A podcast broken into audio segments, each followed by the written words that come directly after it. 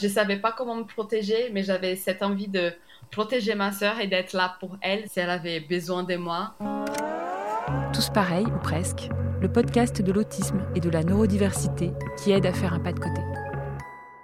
Mayra, portrait d'une grande sœur résolument optimiste.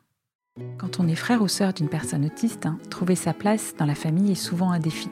Dans ce premier épisode de la mini-série Autisme et fratrie, j'ai rencontré Mayra. Mayra vient du Brésil, elle est la grande sœur de Marcia, une jeune femme autiste non verbale. Graphiste et designer, Mayra développe aujourd'hui une application pour aider les enfants autistes à mieux comprendre les émotions et les expressions faciales. Car cette Brésilienne, installée en France depuis 10 ans, a fait de la communication avec sa sœur l'un des buts de sa vie. Un témoignage plein d'amour et de joie, malgré les milliers de kilomètres qui la séparent de sa famille. Voici un peu de son histoire. Bonjour Mayra. Bonjour Stéphanie. Merci d'avoir accepté cette invitation pour euh, un entretien qui se déroule à distance en raison de la situation sanitaire. Est-ce que je peux te demander de te présenter euh, en quelques mots?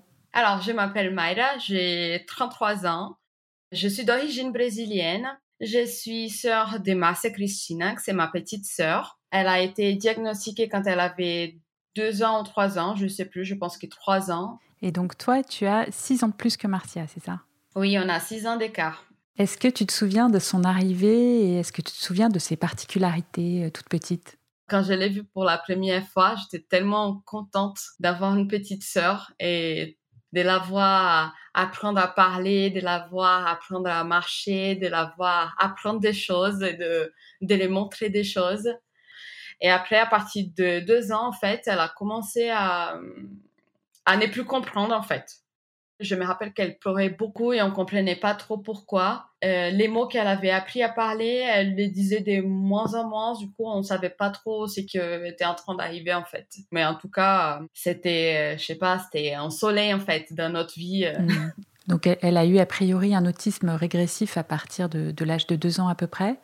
Tu te souviens à cette époque quel a été le parcours de tes parents, de ta famille? Je me rappelle que mes parents, ils allaient à droite à gauche pour essayer d'avoir un, un diagnostic. Et là, c'était en 1997. Du coup, c'était l'autisme, il n'était pas très connu. C'était très difficile d'avoir des informations, etc. Et au bout d'un moment, on a pris l'avion pour la première fois parce que moi, je viens de la ville de Recife au Brésil et on est parti à São Paulo pour aller à l'hôpital psychiatrique. Et ma mère, en arrivant là-bas, qui a vu que il fallait dormir avec la porte ouverte, qu'il y avait, qu'il y avait des enfants qui tapaient partout, etc. Elle a pris ma soeur par les bras et elle, est, elle a fui, en fait, de, de l'hôpital. Hmm. Il faudrait que je redemande à ma mère qu'est-ce qui s'est passé à ce moment-là dans sa tête. Mais en gros, elle a dit, je vais pas du tout rester ici. Il n'y a pas moyen que je reste ici avec ma fille. Et je pense que finalement, elle a, elle a fait un bon choix. Donc tes parents, euh, à ce moment-là, gardent Marcia à la maison. Quelle relation vous aviez toutes les deux quand vous étiez petites En fait, j'ai changé complètement. J'étais une fille complètement timide et je sais pas, j'avais du mal à aller vers les autres, etc. Et je pense que le fait d'avoir une petite sœur m'a aidé à, à sortir moi de ma, comment on dit, de ma coquille, je sais pas comment dire. Je savais pas comment me protéger, mais j'avais cette envie de protéger ma sœur et d'être là pour elle si elle avait besoin de moi. Et du coup, la relation, c'était vraiment grande sœur et petite sœur, je pense. Marcia, c'est les, les plus grands amours que j'ai dans ma vie, en fait. On aime, mais on se dispute. Ma sœur, elle est un peu jalouse. Du coup, dès que j'étais un peu avec mes parents, elle n'était pas contente. Du coup, on s'est disputé. Oh, c'était une, c'était une relation normale, en fait, entre entre sœurs, entre sœurs, quoi. Je sais pas comment c'est les, dans les autres familles parce que moi, j'ai vécu que ça. Mais en gros, petit à petit, elle a arrêté de parler. Mais du coup, moi, personnellement, j'ai pas vu la différence entre ma sœur qui ne parlait pas et ma sœur qui parlait avant. En fait, je continuais un peu à les traiter comme avant et en prenant compte que c'était ma sœur et qu'elle pouvait pas tout faire et que, parce que mes parents, ils disaient non, laisse-la faire. Je faisais non, il faut pas qu'elle fasse ça, etc. Et, ce qui me faisait vraiment mal au cœur, c'était de la voir en fait petit. Elle, je voyais qu'elle avait envie de jouer avec les autres enfants, mais elle savait pas trop comment faire en fait. Elle regardait, elle essayait d'observer, du coup elle touchait des fois comme ça et ça me rendait triste quoi de la voir, de la voir avoir du mal comme ça à aller vers les autres et tout ça et c'était, je pense que c'était pas facile pour elle de, de garder ses distances en fait. Donc toi tu vis euh, cette relation euh, avec cette petite sœur d'une façon assez naturelle. Comment ça se passait pour tes parents? Alors, mes parents sont très, très, très protecteurs. Très, ils étaient déjà comme ça. Alors, avec ma sœur, c'est mille fois pire. Euh, du coup, c'est vraiment. Moi, je suis très protectrice envers ma sœur, mais pas. J'ai quand même envie qu'elle soit autonome et qu'elle fasse des choses toute seule, en fait. Qu'elle puisse euh, se rendre compte qu'elle peut faire des choses simples. Je sais pas, moi. Je sais pas, on va laver un verre, des choses comme ça. Je sais pas. Euh, c'était très difficile en fait de comprendre pourquoi c'était si dur pour mes parents d'accepter les faits que ma soeur elle soit autiste. C'était un peu les sujets tabous de euh, comment on dit tabou? les sujets tabous de dire ces mots en fait euh, à la maison. Je me rappelle une fois que j'ai dit ma soeur est autiste à ma mère, elle m'a dit on dit pas ces mots dans la maison, etc. Et c'était vraiment au début c'était vraiment les dénis je comprenais pas pourquoi c'était si difficile en fait pour eux. Pour moi, elle est, elle est une jeune, une jeune femme. Hmm. Tu leur en voulais un peu? Ouais, j'étais pas, j'étais pas du tout contente. Euh, Stéphanie, je peux te dire, je, je comprenais pas pourquoi ils n'étaient pas ouverts à ça parce que je connaissais pas d'autres familles comme la mienne, mais tous mes amis, toutes, les personnes qui étaient dans mon entourage, il n'y avait pas ce truc de ah ta sœur elle est autiste non mes amis venaient on jouait ensemble. Il y avait pas il y avait pas ce type de jugement aussi qu'on rencontre en fait dans les mondes des adultes. Tu vois ce que je veux dire? Mais peut-être que ça se passait comme ça avec tes amis parce que toi tu acceptais totalement ta sœur telle qu'elle était et tu assumais pleinement sa différence. euh, il y a d'autres familles dans lesquelles euh, les frères et sœurs n'osent pas inviter euh, des copains à la maison parce qu'ils ils sont gênés ou ils ont honte Ouais, moi, c'était pas du tout le cas. C'était genre, soit acceptes. Euh, en fait, quand je rencontre quelqu'un, même euh, sur n'importe quelle euh, sphère du relationnel, je parle beaucoup de mon historique, d'où je viens, pourquoi je suis comme ça, etc. Comme j'ai grandi dans ces milieux-là, je pense que j'aimais beaucoup moins de poids par rapport aux normes sociales et des choses comme ça. Je sais pas comment dire dans ma tête, tu n'arrives pas à accepter le fait qu'une personne soit différente de toi, moi, je ne vais pas te considérer dans mon, dans mon entourage, en fait. Et heureusement, j'ai des très bons amis qui sont eux-mêmes un peu décalés, je pense. Et, eux, pour eux, ça n'a jamais posé de problème, même pour sortir avec elle, etc. Ou parce qu'elle fait ci, ou je sais pas, parce qu'elle vient faire un gros bisou dans des moments un peu inappropriés, etc. Ça n'a jamais été un, un problème?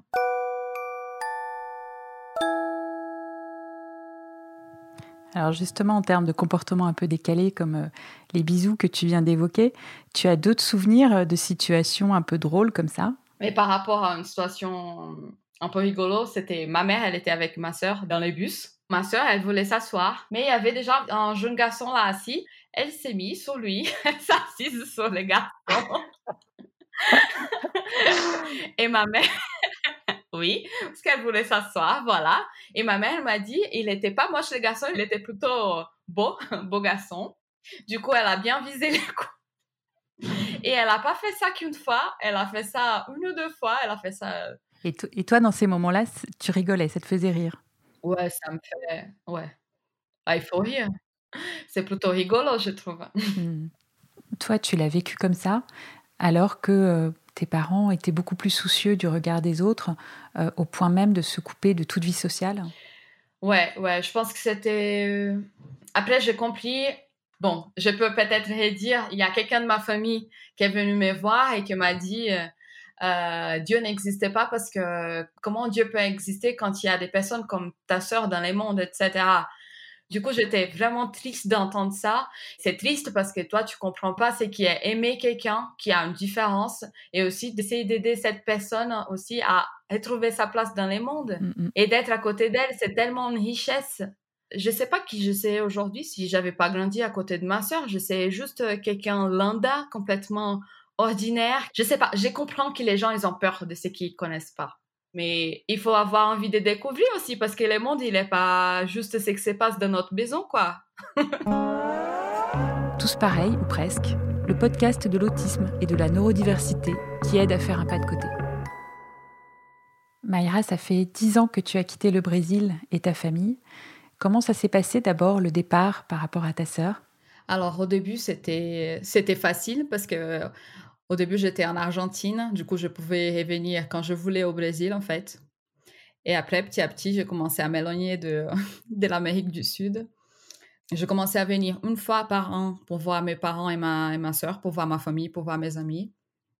En gros, quand je vois Marcia, à l'aéroport, mes, parents viennent me chercher, Marcel est là, elle m'accueille toujours avec un gros câlin, elle est très chaleureuse, elle aime bien faire des bisous, des câlins. Du coup, je, pense qu'elle est contente de me voir. Alors ça, c'est quand vous pouvez vous voir, mais le reste du temps à distance, comment tu fais pour communiquer avec elle et, et pour essayer de garder le lien entre vous? Je trouve que c'est très frustrant parce qu'on n'a pas ce contact euh, direct.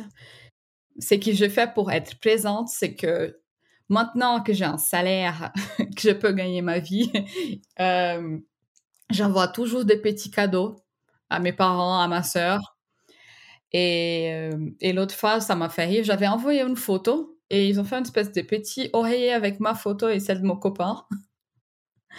Et du coup, ma mère, elle me dit que Marcia, elle est tout le temps avec l'oreiller. Du coup, ça m'a fait vraiment chaud au cœur que, que, qu'elle ait envie que je sois à côté d'elle, même si, si on est loin comme ça. J'avais rêvé une fois de créer un outil pour communiquer à partir des pictogrammes, par exemple, avec un système de communication alternative pour pouvoir communiquer avec elle, parce qu'aujourd'hui, c'est pas possible, quoi, parce que comme ma soeur, elle n'est pas verbale, c'est très difficile. Je pense que peut-être, ça se trouve, moi, j'aimerais bien savoir s'il y a d'autres personnes qui sont dans la même situation que moi, qui du coup ont du mal à communiquer avec euh, leurs proches, du coup, qui sont loin. Si vous êtes en train d'écouter ces podcasts, contactez-moi.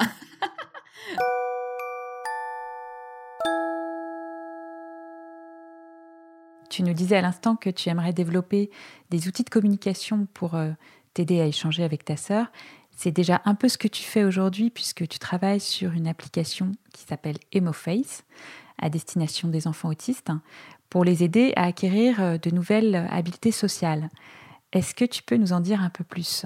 Je suis responsable pour toute la partie ergonomique, en fait, des applications qu'on fait aujourd'hui avec EmoFace. À la base, c'est un projet qui est issu de l'Université Grenoble-Rhône-Alpes. Et du coup, on crée des outils pour apprivoiser les émotions et les situations sociales.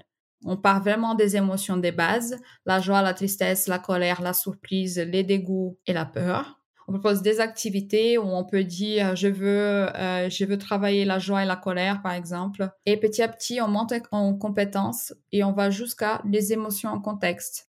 Je veux faire un, interface par exemple qui soit les plus parlants en fait pour les personnes autistes. Et cette volonté de travailler dans le domaine de l'autisme c'est quelque chose que tu as toujours euh, eu en toi? J'ai toujours aimé participer en fait des projets un peu sociaux, des projets euh, dans les milieux de handicap et tout ça, ça m'a toujours attiré en fait. J'ai toujours envie de faire ça. Et aussi, c'était l'occasion pour moi quand j'étais à l'université de faire partie d'un projet qui s'appelle les projets Horizon, qui était un projet avec des enfants autistes, dont ma sœur, et aussi euh, avec des enfants trisomiques. C'était de démontrer en fait comment ça marchait les ordinateurs, etc. aux enfants et les faire faire des activités et tout.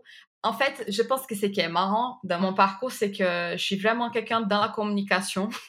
Et pour moi, c'est extrêmement frustrant de voir que ma soeur, du coup, jusqu'aujourd'hui, elle n'a pas encore un système de communication à la maison. Et c'est mon prochain objectif, en fait, quand j'irai au Brésil, c'est qu'on commence à, se faire aider là-dessus et de trouver un système de communication pour elle. Mmh. Et pour tes parents, euh, voir que tu es impliqué jusque euh, dans ton activité professionnelle pour aider les personnes autistes, hein, ça leur fait quoi? Ils sont très contents en fait. Ils, euh, ils sont vraiment contents de voir que les projets il est en train d'aboutir en fait parce que bientôt on va, on va faire la sortie commerciale de l'application. Ils sont à 100% avec moi, mais malheureusement, j'ai pas encore réussi à introduire l'application avec mes parents. Mais ça, c'est mon but pour l'année pour de 2021.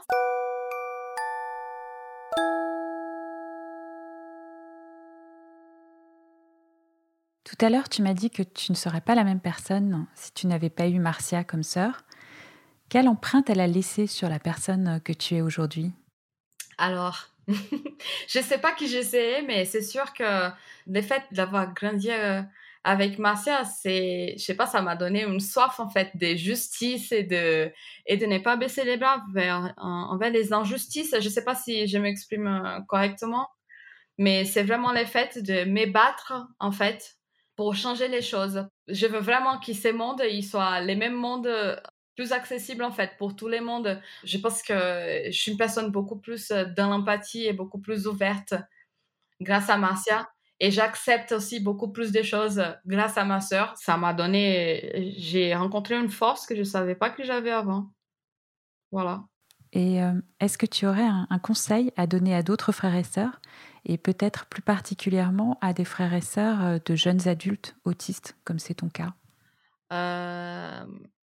L'autisme, vous savez bien, ça dure toute la vie et on parle beaucoup de l'autisme pendant, pendant l'enfance, mais après, on n'en parle plus en fait. Qu'est-ce qui se passe quand on devient adulte, euh, etc.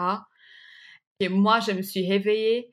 Mes parents, ils étaient déjà fatigués en fait de, de chercher des solutions et de, et de trouver des nouvelles possibilités. Je pense qu'on grandit avec une énorme responsabilité, mais il faut toujours regarder les côtés positifs de ce que ça peut vous, apporter, en fait, cette, euh, cette vision différente que vous avez du monde. Du coup, mon conseil, c'est de ne jamais perdre l'espoir et jamais baisser les bras. C'est vraiment de, de, continuer et de penser que les choses peuvent améliorer. Et tant mieux si nous, on peut être euh, acteurs de ces mouvements. Merci beaucoup Mayra pour ce témoignage. Euh, c'est euh, un témoignage qui fait du bien, qui est plein d'optimisme. C'est pas toujours évident de revenir sur son parcours et de parler euh, de ses parents, de sa famille. Tu l'as fait avec beaucoup de générosité, donc merci beaucoup pour, pour ce partage. Merci beaucoup Stéphanie pour l'opportunité. Je suis très contente et à bientôt. Merci beaucoup. Tous pareils ou presque le podcast de l'autisme et de la neurodiversité qui aide à faire un pas de côté.